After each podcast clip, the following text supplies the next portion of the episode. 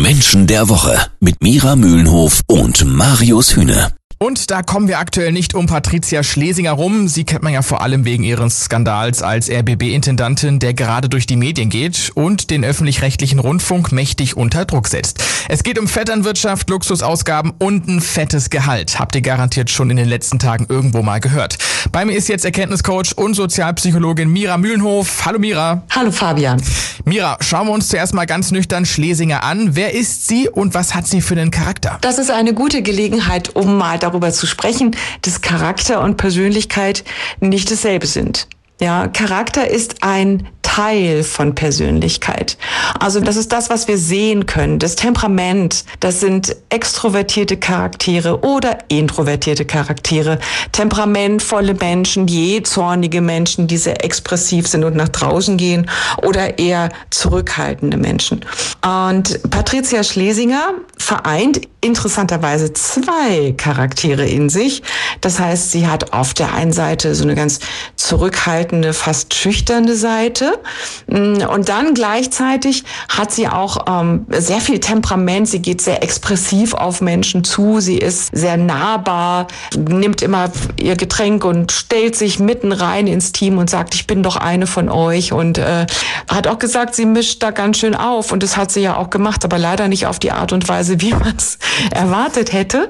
Also sie ist so ein bisschen ja. Jacqueline Hyde in einer Person. Okay, und wie wird man denn jetzt so? Also, dass man Geld veruntreut, so viel Geld wie möglich haben will generell und unsinnig viel Geld dann auch noch zum Beispiel für den Ausbau der Redaktionsräume beansprucht. Macht das die Position, diese Machtposition? Was ist denn da der Beweggrund? Diese Frage treibt mich schon sehr, sehr lange um und die finde ich auch selber mega spannend, okay. muss ich sagen. Macht die Persönlichkeit etwas oder wird die Persönlichkeit von der Macht beeinflusst. Also was ist zuerst da? Und verändern sich wirklich Menschen, wenn sie in ein Amt kommen, das mit sehr viel Macht äh, verbunden ist? Ähm, der Charakter oder auch die Persönlichkeit, die verändern sich nicht durch ein Amt und auch nicht durch Macht, sondern das, was schon da ist, ja, in der Persönlichkeit, das ist, das wird viel, viel früher verankert und die kann sich zwar noch entwickeln, aber sie kann sich nicht grundlegend verändern. Das heißt, wenn eine Veranlagung schon da ist, die dahin geht, ich darf das, ja, oder ein mangelndes Unrechtsbewusstsein, äh, das wir jetzt bei Patricia Schlesinger sehen, dann war das vorher auch schon da. Ja, das heißt, die Persönlichkeitsstruktur verändert sich nicht. Sie wird aber vielleicht durch die Macht noch ein bisschen potenziert. Das heißt, das, was ich eh schon über mich denke, mein Selbstbild wird noch größer durch die Macht. Und ich denke, das ist bei Patricia Schlesinger passiert. Und wir sprechen gerade ja über Patricia Schlesinger. Sie ist gerade wegen ihres großen Skandals in den Medien. Mira, wie muss man sich das jetzt vorstellen? Glaubt sie, dass sie das viele Geld und den Luxus echt verdient hat oder ist sie einfach abgezockt? Na, ich würde mal schon sagen, beides. also sie geht davon aus, ich darf das und ist dadurch sogar abgezockt und nimmt sich eben das was sie meint, dass ihr das zusteht. Und das hat etwas mit dem Selbstbild zu tun und natürlich der intrinsischen Motivation. Bei Patricia Schlesinger, ich hatte gerade gesagt, sind es zwei, Sicherheit und Kampf. Und bei ihr überwiegt aber der Kampfanteil. Und das heißt, sie hat sich die Dinge erkämpft und ist dann irgendwann an der Spitze gelandet und dadurch dass sie so viel dafür gekämpft hat, ist sie der Meinung, ich darf das jetzt.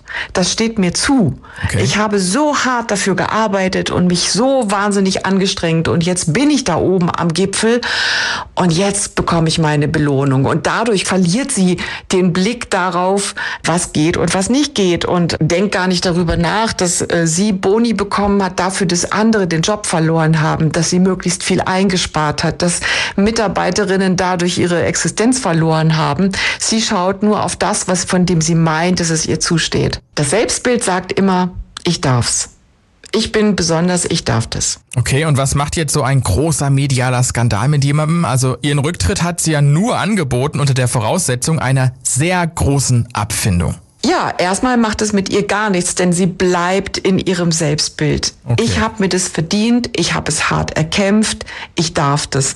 Weil wenn sie ein Unrechtsbewusstsein hätte, dann hätte sie ja schon anders reagiert, sie hätte sich demütiger gezeigt, sie hätte darauf gedrängt äh, äh um Aufklärung und sie hätte wahrscheinlich auch selber ihren Hut genommen, bevor man ihr gesagt hat, dass sie bitte ihren Hut nehmen soll. Ja. Und auch jetzt sagt sie ja, bleibt sie ja bei ihrer Haltung. Ich habe eigentlich nichts gemacht und das, was ich gemacht habe, das steht mir zu. Es ist auf jeden Fall nicht damit zu rechnen, dass sie selbst reflektiert, dass sie übers Ziel hinausgeschossen ist, dass sie ihr Amt missbraucht hat, dass sie Gelder veruntreut hat.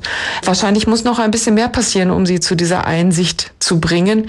Insofern können wir im Moment nur von außen drauf gucken und uns vielleicht ein bisschen wundern, aber wenn man eben der Meinung ist, dass man den Kampf gewonnen hat, dann ist man vom Siegertreppchen eben nicht so schnell runterzuschubsen. Ja, schön gesagt. Danke Mira für diesen Deep Dive in Patricia Schlesingers Seelenleben. Es war mal wieder spannend. Gern, bis zum nächsten Mal.